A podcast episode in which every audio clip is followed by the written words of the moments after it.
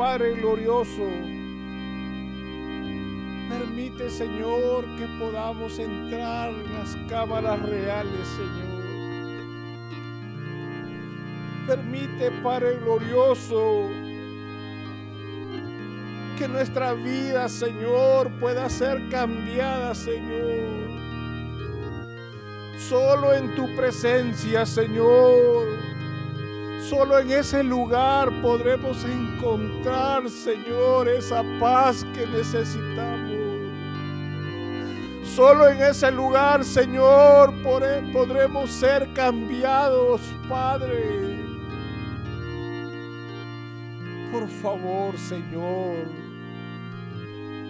Ayúdanos, Señor. Ayúdanos a poder entrar, Señor. Solamente por tu gracia lo podremos lograr, Padre glorioso. Gracias, Señor. Gracias, Padre Celestial, porque nos permitiste estar aquí reunidos esta noche, Señor. Perdónanos, Padre, porque creemos que somos los dueños de la vida, Señor. Pero si estamos aquí reunidos es por tu gracia, por tu misericordia, Señor. Por ese gran amor que tú nos tienes, Señor. Por el amor que tú tienes a tu creación, Señor. Señor. Y siendo el Rey de Reyes, Señor. Te humillas y desciendes, Señor. Háblanos, Padre, por favor. Háblanos, Señor, esta noche. Y quédate con nosotros, Padre glorioso. Amén.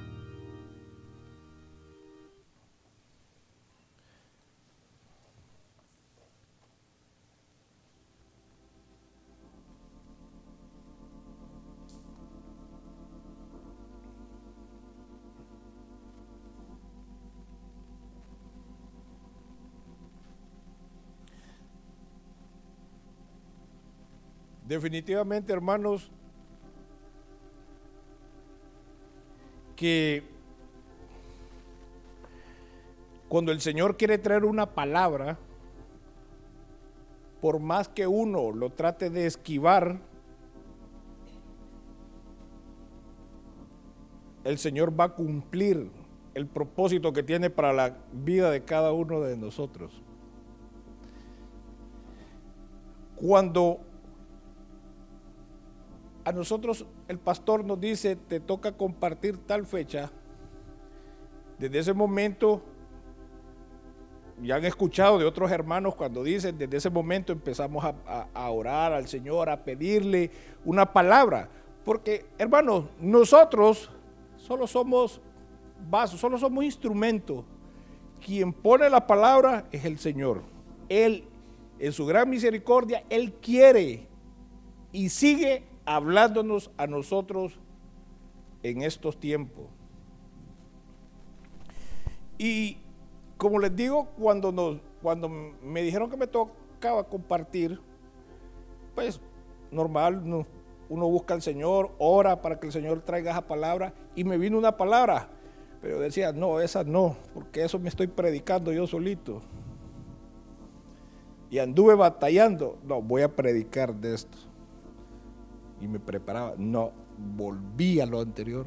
Señor, pero es que si yo hablo eso me voy a predicar yo solo. Pero así es, el Señor es soberano y el Señor quiere, Él quiere hablarnos sobre ciertos temas importantes en estos tiempos. Y por eso, esta palabra que estoy sumamente seguro que es del Señor. ¿Quién de los que estamos acá, hermanos, esta noche, aquí reunidos, hemos aprendido a manejar leyendo un libro? ¿Quiénes de acá aprendieron a manejar leyendo un libro? ¿Alguno de ustedes? O bien, vaya, los muchachos que están estudiando en la universidad, ¿alguno de ustedes se volvió ducho en la matemática o en el cálculo, en las finanzas, leyendo algún libro. Así se volvieron duchos ustedes a manejar la situación. ¿Por dónde está Obed? Ok, una Obed, no sé si ustedes saben, Obed se ha dedicado a la pastelería. Yo quisiera preguntarle si él ha aprendido pastelería solo leyendo un libro. ¿Qué creen ustedes? Muy bien. Es importantísimo que conozcamos la teoría, pero también es muy, pero muy importante que esa teoría la convirtamos nosotros en una práctica. Y conforme nosotros vayamos practicando más y más, nos vamos a volver duchos sobre el tema. Por eso el dicho que dice, ¿verdad? La práctica hace al maestro. A mí esto me, me trae a recuerdo cuando estaba adolescente, aquí en San Pedro Sula, en las, en las ferias junianas, venían unos famosos torneos de planeadores. No sé quiénes conocen los planeadores o las famosas alas delta. Yo desde muy pequeño los iba a ver. Yo decía, algún día voy a volar uno. Y de repente aparece en la prensa, se imparten clases de planeador gratis. Ni corto ni perezoso, me apunté y me fui. Entonces yo dije, en mi, en mi interior dije, bueno, mm, volar planeador, eso es allá arriba, da un poquito de miedo, pero voy a ir a escuchar qué es lo que ellos van a, a explicar. Y de acuerdo a lo que yo escuche, voy a ver si me quedo o me voy. Y bien, llegué al lugar donde estaba estipulado que se iban a dar las clases gratis de planeador. Me acuerdo que éramos como, como 20 personas. Y lo primero que nos dicen cuando llega el instructor, bueno señores, ahí hay un busito, por favor montense en el busito que vamos a ir a una montaña y allá vamos a empezar la clase. Todavía ingenuamente digo yo, qué bien, nos van a llevar allá y nos van a enseñar las partes de un planeador. Llegamos al lugar y vemos allá en la punta de la montaña que está un, un aparato, un planeador y empezamos a caminar, los 20 valientes que iban a aprender a volar planeador. Llegamos a la cumbre y dice el instructor, bueno caballeros, presten mucha atención. Los planeadores son este aparato, la, la, dirección del viento, ustedes lo van a ver en un, en un hilito que está colgando y cuando ese hilito apunte hacia atrás, usted corra.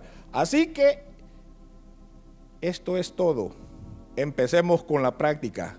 ¿Cómo? Caballeros, esto se aprende con práctica, no con teoría. Es más, vos grandote, vos sos el primero, que era su servidor. Ah, ¿y, ¿Y cómo le hacía? Y lo demás es historia. Lo demás es historia. Lo importante de esto, no les quiero enseñar las cicatrices, lo importante de esto, hermanos, es que hay muchas cosas, que la teoría es muy importante, muy importante, pero más importante es la práctica. ¿A cuántos de acá nos ha sucedido? ¿A cuántos de los que estamos aquí nos ha, nos ha pasado de que venimos nosotros, damos una instrucción a algún grupo de personas y nos tomamos el tiempo de explicar, de ser sumamente explícitos. Y les decimos con detalles qué es lo que nosotros queremos. ¿A cuánto nos ha pasado? Pasa el tiempo, venimos a verificar si lo que nosotros hemos pedido se realizó y nos damos cuenta que no se hizo nada. Veo caras como quien dice, acá a mí me pasa cada rato. ¿Qué pasó? no escucharon. Usted se tomó el tiempo de explicar. Pero eso es lo que sucede normalmente con nosotros. Somos muy buenos para creer que estamos escuchando, pero muy malos para actuar. Por lo tanto, hermanos, es muy, pero muy importante que aprendamos a escuchar las instrucciones. Pero más importante es llevarlas a cabo. La Biblia nos habla al respecto. Y me gustaría que me acompañaran, por favor, al libro de Mateo, Mateo capítulo 7 y versículo 24. Dice en Mateo capítulo 7, versículo 24. Cualquiera pues que me oye estas palabras y las hace, le compararé a un hombre prudente que edificó su casa sobre la roca. Si nos fijamos muy bien, dice que las oye y las hace. A ese yo lo consideraré un hombre prudente. Hermanos, y esta noche es bien importante que nosotros nos hagamos un autoexamen. ¿Seré yo un hombre prudente? ¿Seré yo esa persona que es prudente? ¿Qué es prudencia? No me a decir que es la señora que vive a la par de su casa. ¿Qué es la prudencia? Hermanos, la prudencia es un término que viene del latín, como casi todas las palabras, del latín prudentia, que es una cualidad que consiste en actuar o hablar con cuidado, de forma justa y adecuada, con cautela, con moderación, con sensatez y con precaución para evitar posibles daños, males e inconvenientes. Eso es prudencia. Y lo que más me llamó a mí la atención es cuando dice que es una cualidad que consiste en actuar. Por lo tanto, hermanos, el hombre prudente es aquel que escucha y actúa. Ese es el hombre prudente. Y más, ustedes, nosotros, más nosotros los cristianos, tenemos que aprender a ser hombres prudentes. Ustedes saben por qué es tan importante que ustedes, hermanos, y yo, incluyéndome más yo, tenemos que llegar a ser hombres prudentes. Por dos razones muy, pero muy importantes. La primera, porque como cristianos tenemos que ser personas que demos fruto. Y la segunda es que cada uno de ustedes es una carta leída.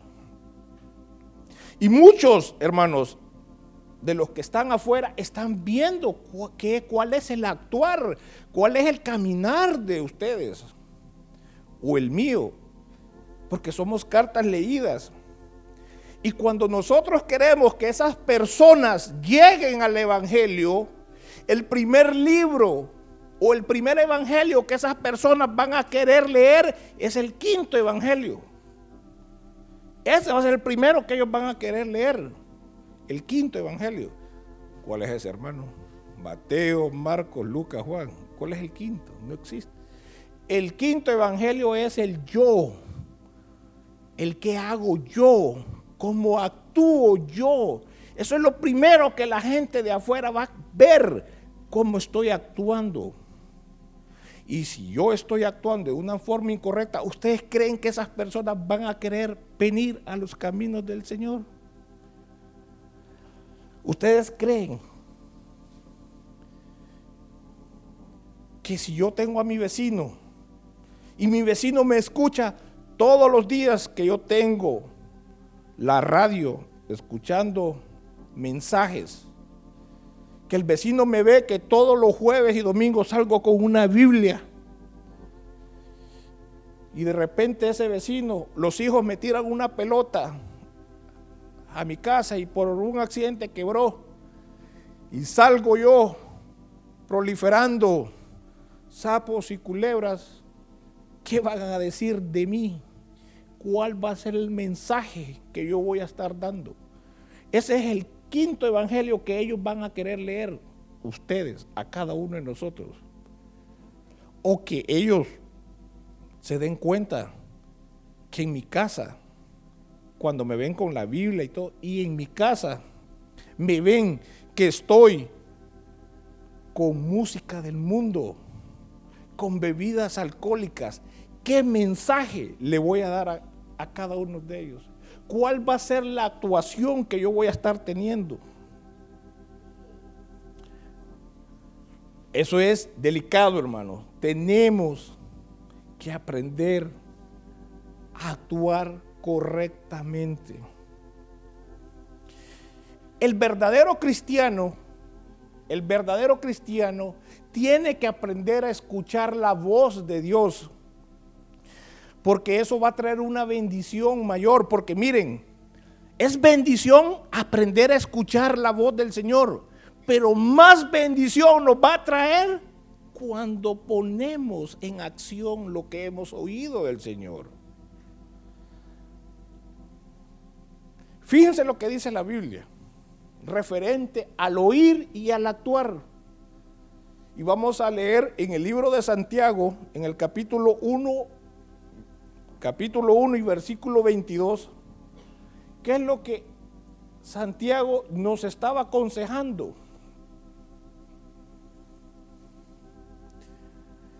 Dice, pero sed hacedores de la palabra y no tan solamente oidores, engañándoos a vosotros mismos. Fíjense bien, pero sed hacedores de la palabra y no tan solamente oidores.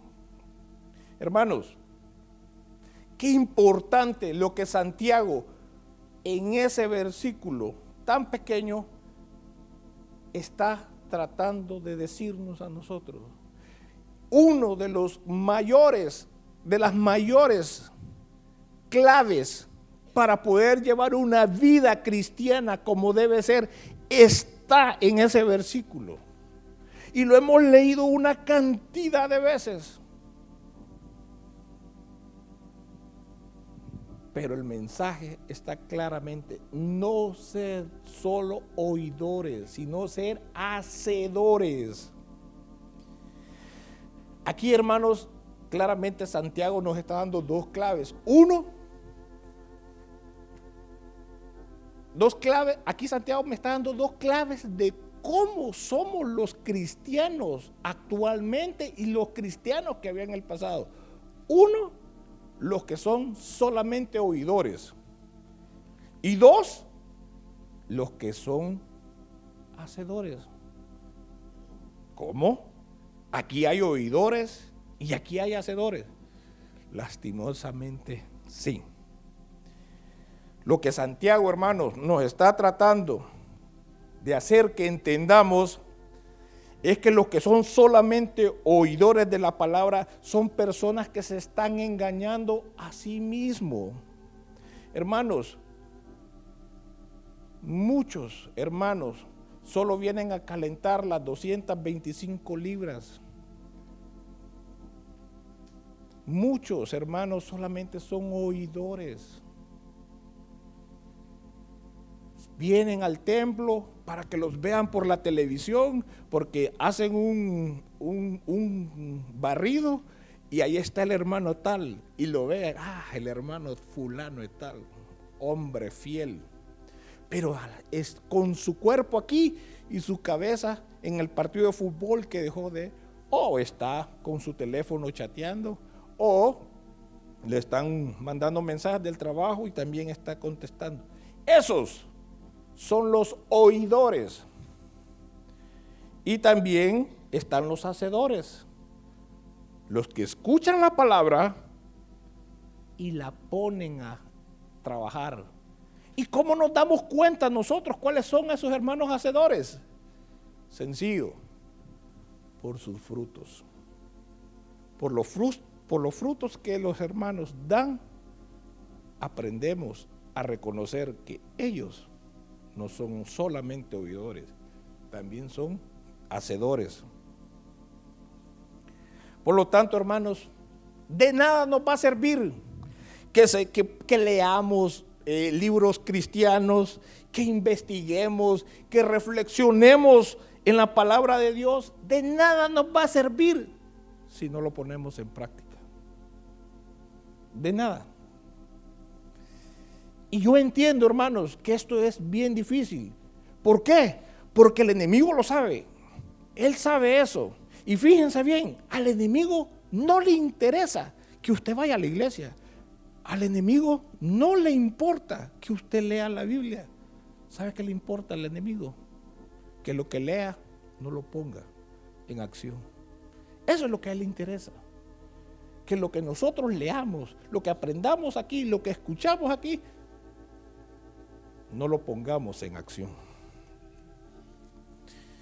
Jesús, hermanos, enseñó, como les dije yo, que las bendiciones de Dios vienen por el obedecer, por obedecer su palabra. Y no solo por conocerla, porque muchos conocemos, pero ¿cuántos obedecemos? Entonces, las bendiciones nos van a venir a nosotros cuando nosotros aprendemos a obedecer la palabra del Señor. Fíjense lo que dice Juan 13, 17. Eso no lo busquen. Dice Juan 13, 17. Si sabéis estas cosas, si ustedes saben esto, bienaventurados seréis si las, si las hicieres. Por lo tanto, hermanos, obedecer la palabra del Señor nos va a traer bendiciones. Y el hacer o lo que nosotros hagamos es un sinónimo de obedecer la palabra. Vamos a seguir leyendo en el libro de Santiago para que profundicemos un poquito más referente a esto. Vamos a irnos al mismo capítulo 1 de Santiago, pero vamos a leer desde el versículo 23 al versículo 25. Y dice, porque si alguno es oidor de la palabra, pero no hacedor de ella, este es semejante al hombre que considera en un espejo su rostro natural, porque él se considera a sí mismo y se va y luego olvida cómo era. Mas el que mira atentamente en la perfecta ley de la libertad y persevera en ella, no siendo oidor olvidadizo, sino hacedor de la obra, este será bienaventurado en lo que hace. Y así son muchos hombres, hermanos, que se ven en el espejo fijamente y se ven todos despeinados, todos sucios y dicen, mm, tengo que irme a asear y tengo que irme a peinar. Y en eso se mueven del espejo y se les olvida que están despeinados y sucios. Y así se van a sus trabajos. Eso es lo que nos está diciendo Santiago, que así son muchos. Y lo peor de esto, que en muchas iglesias eso es lo que está sucediendo con nosotros. Con nosotros, hermanos, con nosotros, los cristianos. No estoy hablando de los de afuera, sino con los cristianos. Muchos de los que estamos aquí escuchamos la palabra y nos sentimos y nos sentimos identificados con esa palabra. Y en lo que el hermano está compartiendo, dicen, es cierto, si yo soy así. Porque el, el, predicador está hablando de que nos amemos los unos a los otros y que amemos a nuestros hermanos como Dios nos amó a nosotros. Y usted está ahí sentado diciendo, es cierto. Señor, ayúdame a cambiar. Yo quiero amar a mi hermano. Es como aquel que se está viendo en el espejo se está viendo identificado, se está viendo sucio pero termina el culto se para en la puerta, pasa el hermano Juan, y porque el hermano Juan va distraído, se le olvidó decirle hola. Y ya queda aquel. Y este tal por cual que le pasa, me miró pasar y ni me dijo hola. ¿Ah? Y empieza blu blu blu blu. Se le olvidó. Se le olvidó la palabra que acababa de escuchar. Así somos, muchos cristianos, somos como ese hombre que estamos en el espejo viendo nuestra suciedad y solo nos apartamos un momentito, se nos olvida que estamos sucios y así nos vamos. Y eso es lo que está afectando en gran manera a las iglesias.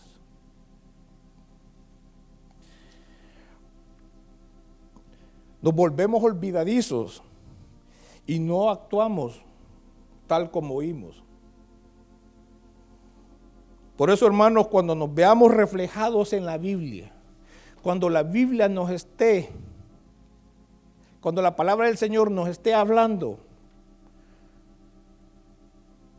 no nos olvidemos, sino que actuemos inmediatamente, porque por naturaleza somos bien, pero bien olvidadizos.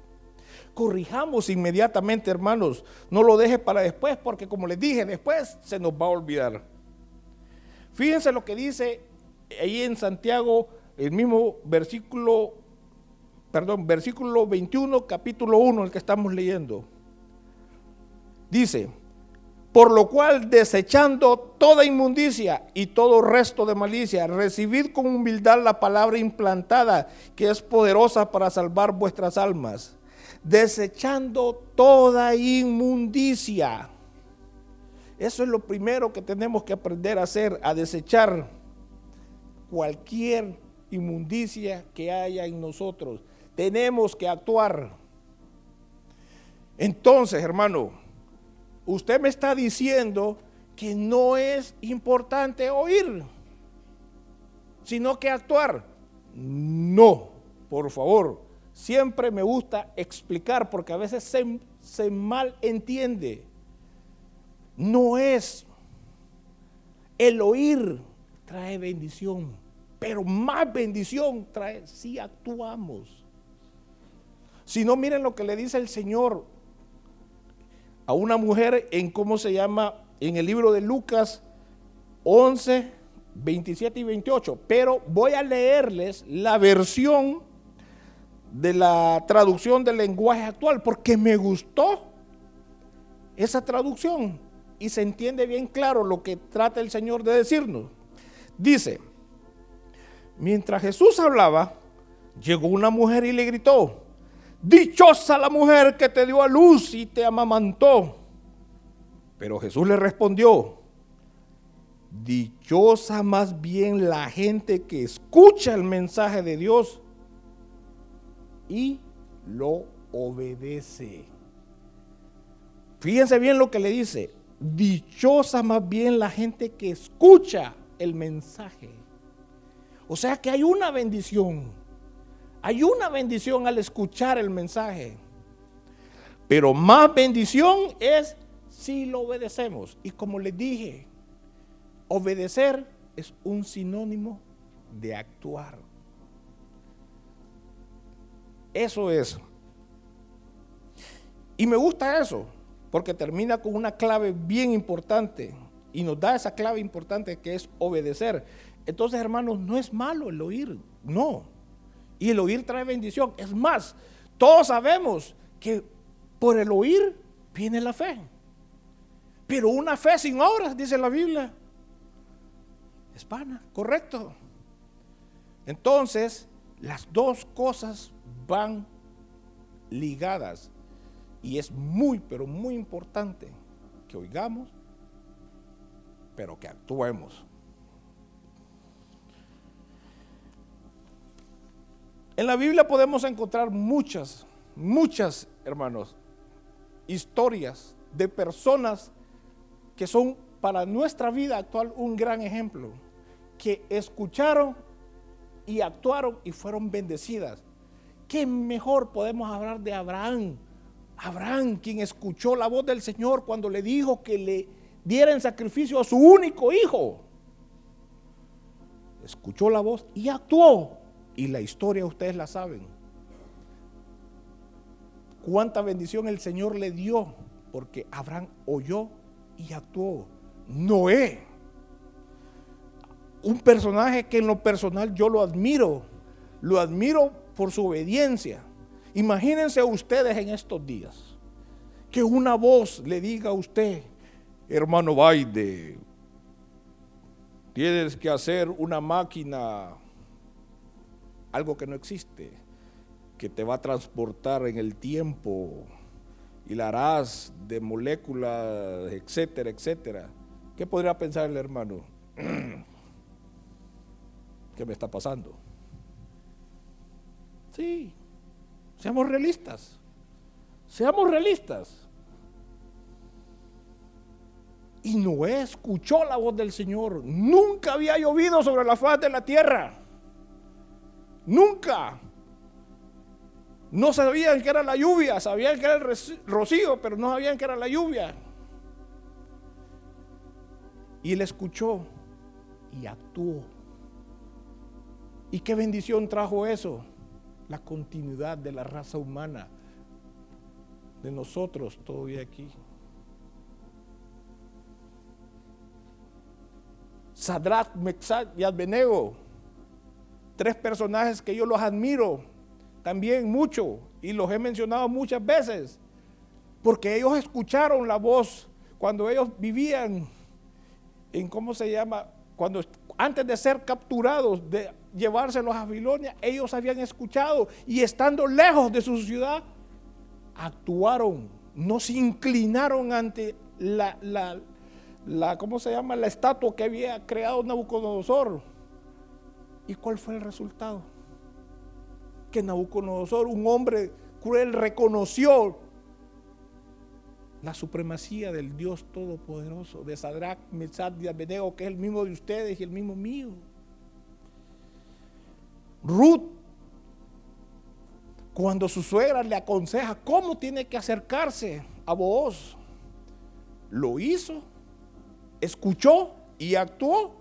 Y también ustedes saben lo que llegó a hacer Ruth. Entonces, en la Biblia, hermano, vamos a encontrar muchos personajes que nos sirven de ejemplo para estos días, que escucharon y actuaron.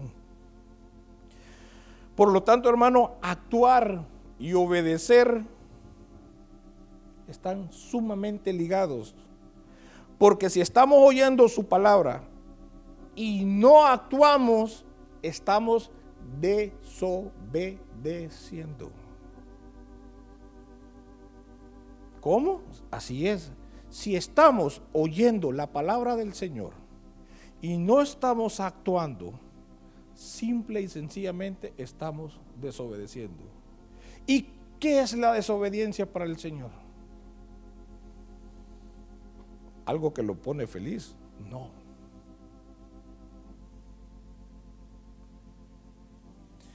¿Cómo, hermanos, podemos nosotros, cómo podríamos nosotros aprender a actuar después que nosotros escuchemos algo cuando venimos aquí al templo? Le voy a dar ciertas, le voy a dar ciertos tips o claves que nosotros podemos utilizar para que podamos actuar y no solo ser oidores. La primera que podemos hacer es escuchar con atención. Escuchar con atención. ¿Tan complicado eso? Hermanos, prestemos atención cuando venimos al templo. Olvidémonos, olvidémonos del problema del trabajo que dejamos atrás. Olvidémonos del partido de fútbol que es la final. Olvidémonos, hermanos, si venimos al templo, prestemos atención. Esa es una clave principal para que nosotros podamos accionar después de que escuchemos la voz del Señor. Dos, tomemos nota. Me gusta este pensamiento que dice, vale más pálida tinta que memoria brillante. Vale más pálida tinta que memoria brillante. Hermanos, nuestra mente es limitada. Y si nosotros venimos al templo y estamos escuchando la palabra del Señor y creemos que tenemos la retentiva suficiente, vamos a lograr. Es más, a mí me da risa porque ustedes han visto al pastor cuando les dice, les voy a hacer un examen. ¿Qué fue lo que hablamos el domingo pasado? Y me da risa, lo que me da risa es ver el montón de gente agarrando los apuntes, buscando los apuntes. Solo han pasado siete días y no tenemos la capacidad para retenerlo. Pero si tenemos los apuntes, fácilmente podemos pasar el examen, ¿verdad? Y contestamos. Entonces, anotemos, hermanos. Cuando alguien viene aquí enfrente y está dando la palabra, anotemos. Porque no tenemos la capacidad intelectual como para retener por mucho tiempo. La tercera clave que, les puedo dar es reflexionar. Reflexionemos sobre esas cosas que nosotros apuntamos. O sea, venimos al templo, prestamos atención, apunto y después reflexiono sobre esos puntos que yo acabo de escribir. Y el último consejo es que actuemos. Si ya prestamos atención, si ya anotamos, hemos reflexionado, no nos queda una y otra que actuar. ¿Sí o no?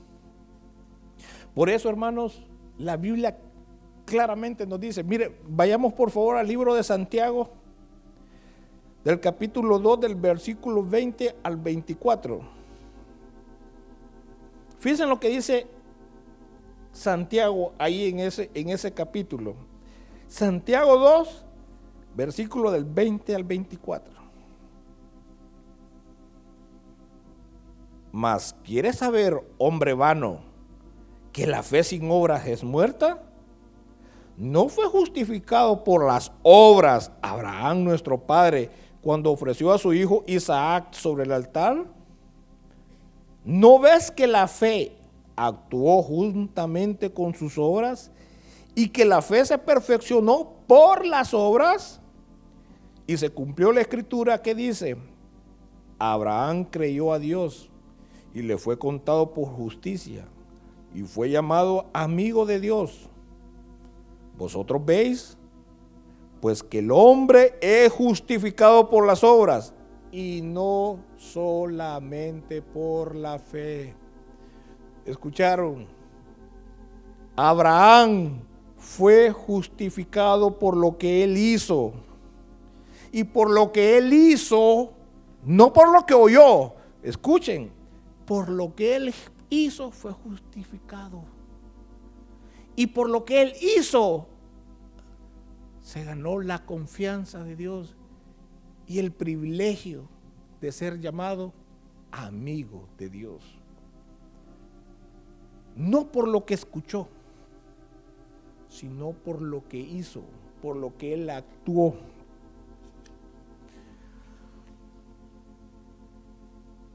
Como pueden ver, hermanos, Dios nos acepta por lo que hacemos y no solo por lo que creemos. Porque no es lo mismo que nosotros creamos, pero no actuemos. Por lo que nosotros hagamos es que el Señor nos va a bendecir por nuestras buenas obras. Cuando, nuestra, cuando, cuando lo que hemos oído aquí, nosotros lo ponemos por obra, ahí van a haber cambios en nuestra vida. Entonces, hermanos, ¿de, qué, de cuáles tipos de cristianos somos? ¿De cuáles tipos de cristianos vamos a ser de hoy en adelante? los que vamos a venir a ocupar un lugar aquí y vamos a ser solamente oidores o vamos a ser de aquellos cristianos que van a ser de hoy en adelante oidores y actuadores u obradores o lo que ustedes le quieran decir. ¿De cuáles vamos a ser? Y va a ser bien fácil que nos identifiquen. Porque por nuestras obras, por nuestros frutos, perdón, nos van a reconocer si somos los que hacemos y no solamente escuchamos. Hermanos, pidámosle la gracia al Señor. Solo con la gracia del Señor podemos convertirnos en oidores. Podemos convertir en oidores y en hacedores de la palabra de Él. Solamente así, solo con la gracia. Pidámosle, hermano. Los tiempos, como yo les he venido diciendo muchas veces, los tiempos cada vez se hacen más difíciles. Y el enemigo cada vez busca lanzar sus dardos en estos lugares, aquí, aquí en el templo, aquí donde estamos. A él no le interesan los que están en el mundo, esos, esos ya están perdidos. Lo que le interesan son cada uno de ustedes y yo. Entonces, pongamos por obra lo que hemos aprendido. Pongámoslo, hermano. Pónganse de pie, por favor.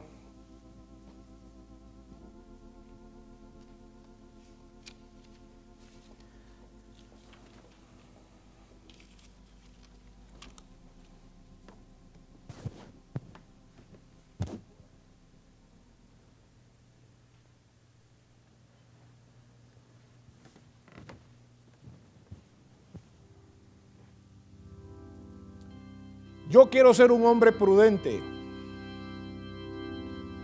Yo quiero serlo. ¿Usted quiere ser prudente?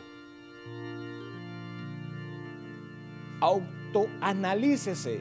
Hágase un autoexamen usted y descubra si es usted una persona prudente o no. Y si no somos prudentes, hermanos, el Señor está con los brazos abiertos él todavía no ha traído su juicio. Está con esos brazos abiertos esperando que nosotros le pidamos, que le pidamos esa gracia para poder convertirnos en hombres prudentes, en hombres obedientes, que lo que escuchan lo ponen por obra.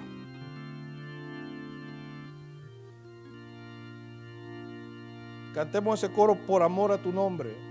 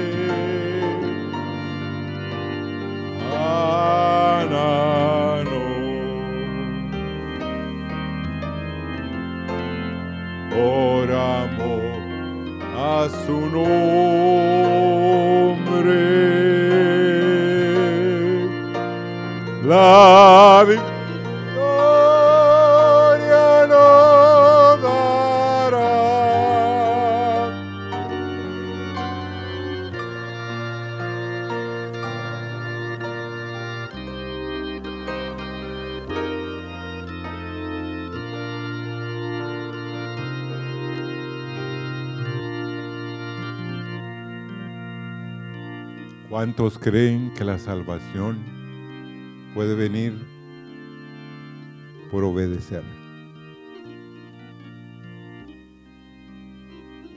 ¿Mm? Pero ¿por qué somos desobedientes? Ese es el conflicto del corazón. Un hombre de Dios me dijo una vez, si tú ya hubieras puesto en práctica el 20% de lo que has oído, tú serías otra persona.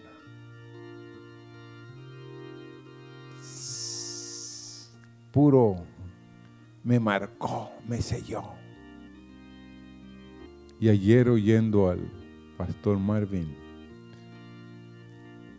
cuando él le dice a los estudiantes, todos, dijo, somos chismosos, dijo. Yo me quise agachar, pero el tiro era muy directo,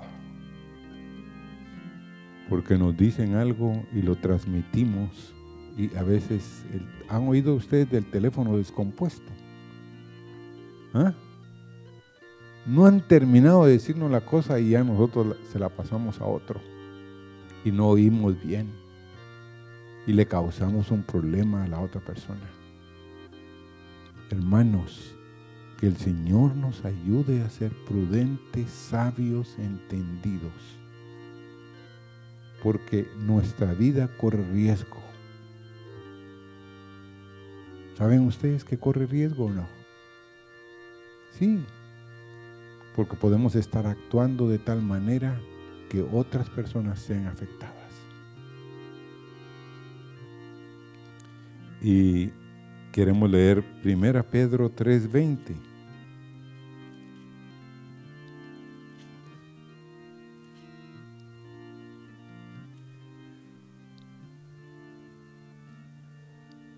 Ponlo ahí. Los que en otro tiempo desobedecieron, cuando una vez esperaba, esperada la paciencia de Dios en los días de Noé, mientras se preparaba el arca en el cual pocas personas, es decir, ocho, fueron salvadas por agua.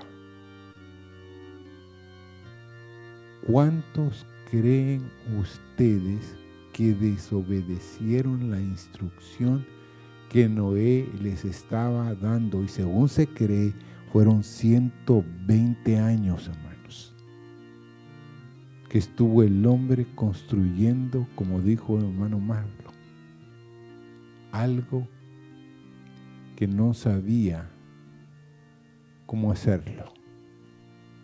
Si nunca había llovido y nunca había visto a él una arca, mediten. Dios le tuvo que estar mostrando poco a poco de qué tamaño, cómo lo tenía que hacer. Y dice, al final, hermanos, lean en Hechos 6, eh, perdón, en Génesis 6, cómo ese hombre lo hizo, dice, tal cual Dios le había indicado. y rescató a qué? A su familia. Pero yo dije, Señor, pero cuántos miles se murieron, porque aunque ustedes no lo crean, dicen, muchas tribus escribieron que el diluvio fue universal. ¿Cuántos miles de personas murieron, hermanos? Entonces, ¿cuántos de ustedes, y yo me estoy incluyendo, no estamos obedeciendo? Amados, nos estamos condenando solitos. Solitos, no hay aquello que aquel, no, yo voy a responder a las cosas que Dios ha dicho a mi vida. Señor,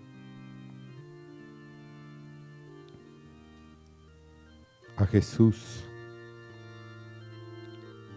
los fariseos, porque les decía la verdad, y para ellos, Señor, era muy fuerte. Tomaban piedras para apedrearte. Y Señor, por cuál buena obra hoy los hermanos nos están apedreando, Señor. Por buena obra, dicen los judíos, los hermanitos, no te apedreamos, sino por la blasfemia, porque tú, siendo hombre, te haces Dios.